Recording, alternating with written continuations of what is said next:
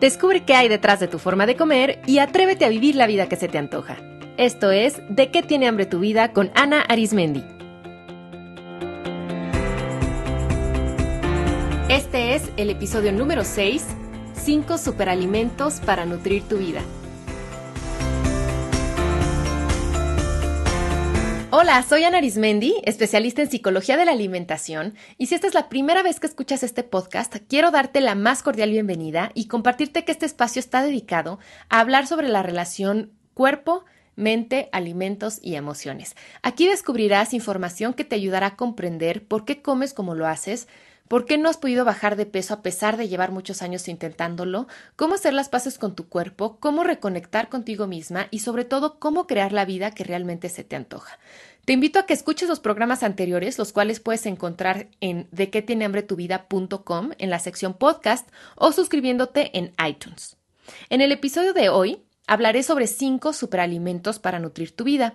Y no me refiero precisamente ni a la cúrcuma, ni a la maca, ni a la alga espirulina, ni a la chía, ni al azaí, que son algunos de los considerados superalimentos o superfoods que seguramente has escuchado por ahí o que has visto en los anaqueles de algunas tiendas porque ahora están muy de moda. Más bien, les quiero compartir cinco nutrientes que no se comen, pero que nutren poderosamente tu vida y que yo he visto que muchas personas están muy desnutridas de ellos y que justamente ese puede ser un factor muy importante que les está causando baja de energía, mal humor y además muchos antojos. Estos superalimentos no son caros, no necesitas comprarlos en ningún lugar y te ayudarán a tener más energía, a mantener un peso saludable, a tener un estado de ánimo más estable y a reducir tus antojos incluso mucho más que aquellos ingredientes exóticos que puedas agregar a tu licuado matutino. Así que les comparto los 5 superalimentos para nutrir no solo tu cuerpo, sino la totalidad de tu vida. El primero de ellos es el contacto físico. Los seres humanos estamos diseñados para el contacto físico. La piel es el órgano más grande del cuerpo y está lleno de terminales nerviosas listas para recibir los estímulos del exterior. Desde el punto de vista fisiológico, a través del contacto físico, amoroso y confirmante, el cerebro libera oxitocina, un neurotransmisor que reduce el ritmo cardíaco y los niveles de cortisol en sangre. El cortisol se produce como respuesta a un evento estresante y cumple la función de prepararnos para esta situación amenazante. Entonces se encarga junto con otras hormonas de tensar los músculos, de aumentar la presión arterial y de mantenernos en alerta. Eso está muy bien para los eventos estresantes, pero ¿qué pasa cuando todo el santo día estamos estresados? Pues que se produce un exceso de cortisol en sangre que nos mantiene tensos y eso es lo que puede causar molestias musculares. También provoca un aumento en el colesterol en sangre y favorece el almacenamiento de grasa corporal. Así es, el estrés y el exceso de cortisol en sangre son lo que favorecen en, en mucho el almacenamiento de esa grasita en el cuerpo. La oxitocina, que se libera tras el contacto físico, relaja los músculos, incluidos los del aparato digestivo, lo que permite una mejor digestión, reduce la presión arterial y permite que mantengamos el equilibrio entre los estados de estrés y relajación, optimizando así nuestra salud. Desde el punto de vista psicológico, se ha estudiado que el contacto físico es esencial para la sobrevivencia y para el desarrollo emocional de las personas. Se han hecho varios estudios en los que se ha comprobado que los bebés que no reciben caricias y contacto de sus madres tienen un desarrollo social, emocional y cognitivo menor a comparación de aquellos que sí lo recibieron. De hecho, hoy en día se ha visto que el contacto materno acelera el proceso de desarrollo de bebés prematuros que se encuentran en incubadora en los hospitales. Por eso, siempre que sea posible, se debe permitir que la madre cargue, acaricie o al menos toque con su mano a su bebé. Los mismos efectos se han observado en adultos de la tercera edad que viven en asilos. Aquellos que reciben masajes y contacto táctil con otras personas reportan mejor estado cognitivo y emocional que aquellos que se encuentran aislados y privados de contacto. El contacto físico nos ayuda a sentirnos seguros, tranquilos y reconfortados. Yo he descubierto que en muchas ocasiones recurrimos a la comida justo en busca de estas sensaciones, de esa tranquilidad, de sentirnos seguros, reconfortados, de ese calor interno que se siente al recibir un abrazo. Muchas veces lo que queremos no son galletas, sino caricias. ¿Qué tanto incluyes el contacto físico en tu vida? En México tendemos a saludar de mano, abrazar, besar con frecuencia, tanto a conocidos como a no tan conocidos, pero no es así la costumbre en todos los países. E incluso aquí en México, una cosa es el saludo al compañero de trabajo por las mañanas y otra cosa es realmente vivir un abrazo rico y en conciencia, o acariciar partes de nuestro cuerpo que generalmente no tocamos con mucha atención. Te invito a que aumentes este nutriente en tu vida cotidiana y estas son algunas formas de practicar el contacto físico. Número uno, simplemente colocar tu mano en alguna parte del cuerpo de otra persona o del tuyo. O tomar de las manos a alguien, besar, abrazar, acariciar a otra persona, a ti mismo o a una mascota, acurrucarte con alguien, dar masajes, recibir masajes o darte masajes a ti misma, tener relaciones sexuales con otra persona o practicar el autoerotismo, bañarte en conciencia, apreciando la textura y temperatura del agua y recorriendo con tus manos tu cuerpo, hacerle cosquillas a alguien y permitir que alguien te haga cosquillas, hay muchas formas de practicar el contacto físico. Observa cuáles de ellas puedes integrar más en tu vida. El segundo superalimento para nutrir tu vida es el silencio.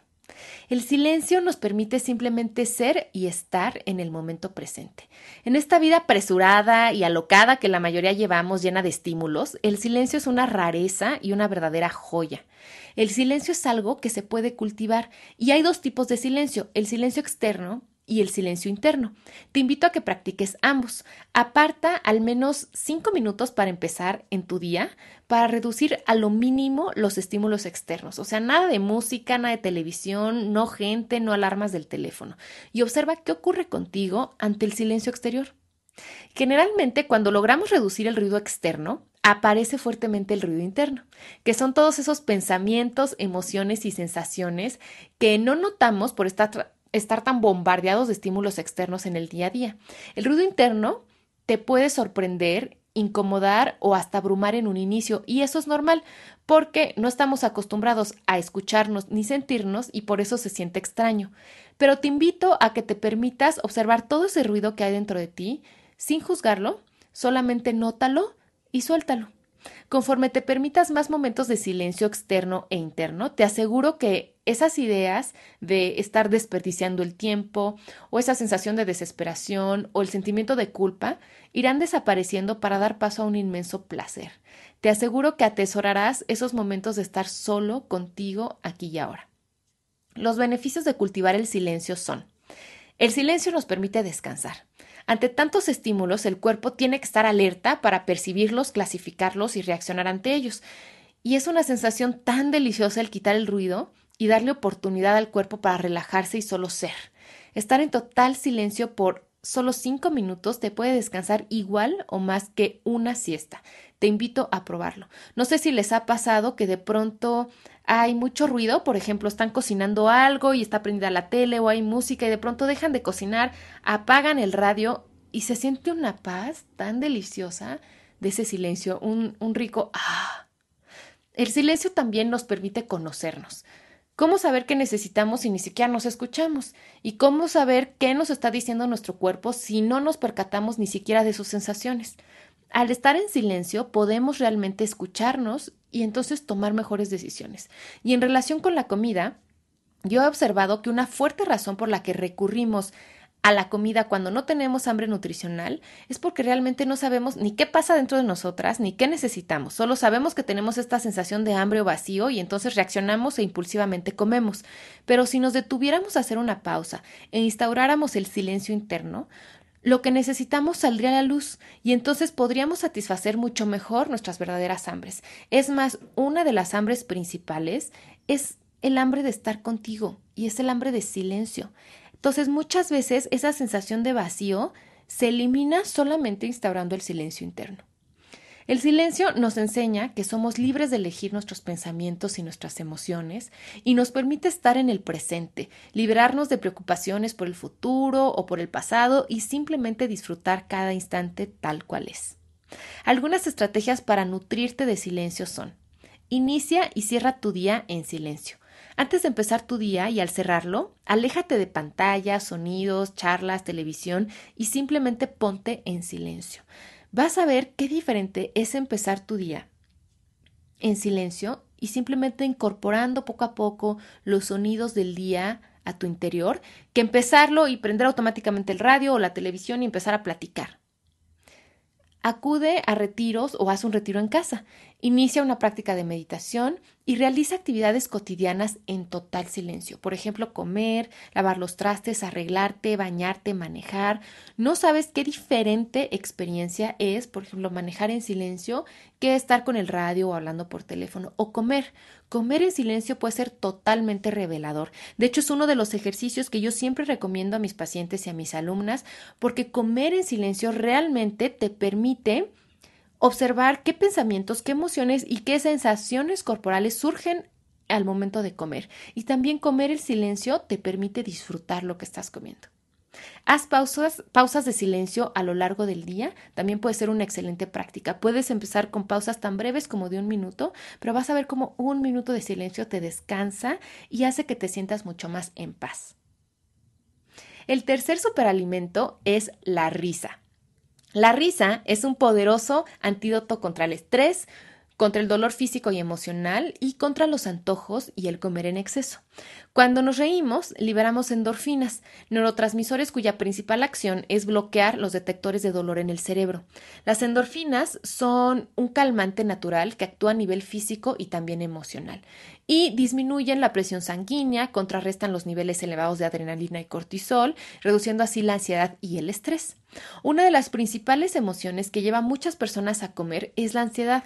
Al no contar con otras herramientas, se recurre a la comida para tratar de calmarnos. Y justo eso hace la risa. Al liberar endorfinas, ayuda a que el dolor disminuya y a que nos sintamos en calma. Yo he notado que de lo que más tenemos hambre es de relajación, de diversión, de tranquilidad. Y hay muchas mejores formas de obtener todo ello que comiendo, y la risa es un nutriente perfecto. La risa además es deliciosa, relaja todo nuestro cuerpo, libera la tensión muscular y se ha medido que esta relajación puede durar hasta 45 minutos después de una buena sesión de carcajadas. ¿Qué tal esa sensación deliciosa después de un ataque de risa? Te pregunto, ¿hace cuánto que no te atacas verdaderamente de risa? Espero que no hace mucho. Reírnos también fortalece el sistema inmunológico, protegiéndonos de enfermedades, aumenta nuestro nivel de energía y despeja nuestra mente. Así es que, ¿qué hacer para nutrirte de risa? Ve programas de tele o películas que te diviertan, escucha y ve comedia en teatro, en radio, en libros, sal con tus amigos, hazle cosquillas a alguien, toma las cosas con humor y ríete de ti mismo, acude a una clase de yoga de la risa, juega con niños y con mascotas y en general juega más. Eh, de adultos de pronto nos volvemos demasiado serios y ya parece que todo debe de ser como muy formal, pero hay momentos para todo y un chiste, una broma o jugar es algo que nos relaja a lo largo del día. El cuarto superalimento es el placer. ¿Qué te gusta hacer? ¿Lo sabes con certeza? Y si es así, ¿con qué frecuencia practicas eso que disfrutas? Tener claro qué nos produce placer y realizar intencionalmente dichas actividades es importante porque el placer provoca que se liberen una serie de sustancias bioquímicas como las endorfinas de las que acabo de platicar, la serotonina, la dopamina, y todas ellas producen una sensación general de bienestar, regulan los ciclos de sueño ayudando a dormir mejor, relajan los músculos, regulan la sensación de apetito y saciedad, ayudan a reducir el estrés, aumentan el apetito sexual y nos mantienen en un estado emocional estable y tranquilo.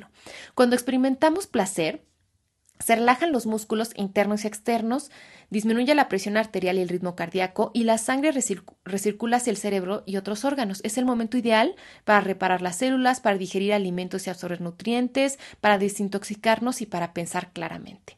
La gran mayoría de las personas pasan sus días en las obligaciones, las prisas y el estrés y realmente no disfrutan ni lo que hacen, ni con quién están, ni tampoco se dan el tiempo para hacer algo solo por el gusto de hacerlo, no porque hay que dar un resultado ni porque hay, hay que competir, solo porque les gusta. Hay dos formas de incluir más placer en tu vida. Una de ellas es incluyendo actividades que te generan placer. Te sugiero hacer una lista y ver qué puedes ir integrando. Puede ser actividades desde bailar, cocinar o tomar un café, tejer, hablar con una amiga, escuchar música, ponerte una crema rica en el cuerpo, en fin, te apuesto a que si te observas podrás descubrir más de 20 actividades que realmente disfrutas y que no realizas tanto y que sí podrías realizar con mayor frecuencia. La otra forma de incluir más placer en tu vida es disfrutando lo que ya haces. Para experimentar placer se requiere estar presentes. No es la, misma experiencia el tomar un café a prisa que tomarlo con calma, disfrutando su aroma, su sabor, su color. Pensándolo así, prácticamente todo lo que hacemos podría generarnos placer si decidimos ponerle atención y disfrutarlo. Hasta algo tan sencillo como tomar un vaso de agua podría ser delicioso y refrescante. O manejar. Imagínate, en vez de que fuera algo estresante, podría ser un momento para escuchar música o para estar contigo misma. Recuerda que el estrés es uno de los principales disparadores que llevan a comer en exceso y también un factor de riesgo para muchas enfermedades y el placer es el antídoto perfecto para ello. Tú puedes vivir una vida de placer si así lo decides. ¿Cómo nutrirte de placer? Haz una lista de todo aquello que te genera placer y organízate para incluir más de esas actividades en tu vida. Pon atención a lo que ya haces en tu día y que podría ser una gran fuente de placer. Por ejemplo, estar con las personas que amas. Hay muchas personas que estando con sus hijos o estando con su pareja realmente no están ahí y por lo tanto no lo están disfrutando. Entonces pon atención a lo que ya haces en tu día a día y Entrégate con toda tu atención a esa experiencia. Ábrete también a experimentar placer, sal de la rutina y prueba nuevas actividades, nuevos sabores, nuevos olores. Seguramente encontrarás nuevas formas inesperadas de placer. Y come despacio y verdaderamente disfrutando. Y el quinto superalimento es dormir. ¿Cómo es tu calidad de sueño? Dormir con calidad es una de las actividades fundamentales para mantener nuestra salud física, mental y emocional en óptimas condiciones y desafortunadamente es una de las que más descuidamos. Durante el sueño, nuestro cuerpo repara el daño celular, Inicia procesos de desintoxicación, relaja los músculos, se estimula la producción de hormonas importantes para el crecimiento, para la reproducción, para la regulación del apetito y del metabolismo, y también le permite a nuestra mente terminar procesos mentales y desecha material psíquico excesivo a través de los sueños. Además de todo esto, ayuda a mejorar la memoria, a reducir la depresión y a fortalecer el sistema inmunológico. Así que tener un sueño reparador no nada más sirve para descansar el cuerpo, sino también para mantener un peso saludable, para mantener el equilibrio entre glucosa e insulina en sangre, para mantener un rendimiento cognitivo óptimo, para generar un estado de ánimo tranquilo, alegre, estable, para tener buena salud reproductiva, para manejar mejor el estrés, para evitar envejecimiento prematuro y para eliminar las toxinas que nuestro cuerpo no necesita. Yo he observado que una de las principales razones que llevan a las personas a comer sin tener hambre nutricional y sobre todo que les producen antojos de alimentos dulces es el cansancio físico. El, estar muy cansados nos genera pues baja energía y por supuesto que una forma de levantarla temporalmente es consumiendo azúcar, pero la comida no hace lo mismo que el descanso. O sea, por más que comas azúcar y por más que de pronto sientas el levantón de energía o que tomes café, eso no hace que tu cuerpo descanse, que es lo que verdaderamente necesitas.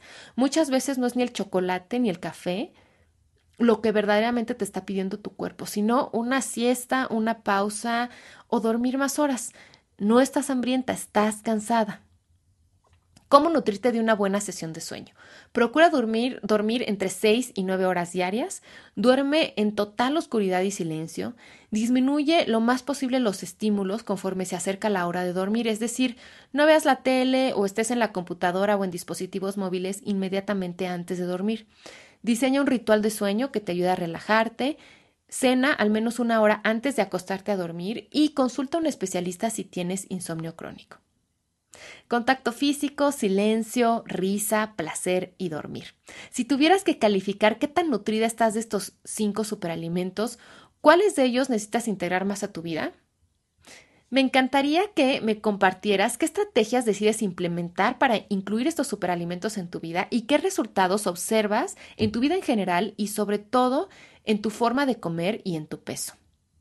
Muchas gracias por escuchar este episodio y te invito a que si tienes algún comentario, duda o pregunta, visites de qué tiene hambre tu vida.com donde podemos seguir conversando sobre este tema. También te invito a que visites los talleres y programas que ofrezco en de qué tiene hambre tu vida.com y en anaarismendi.com. Hasta la próxima.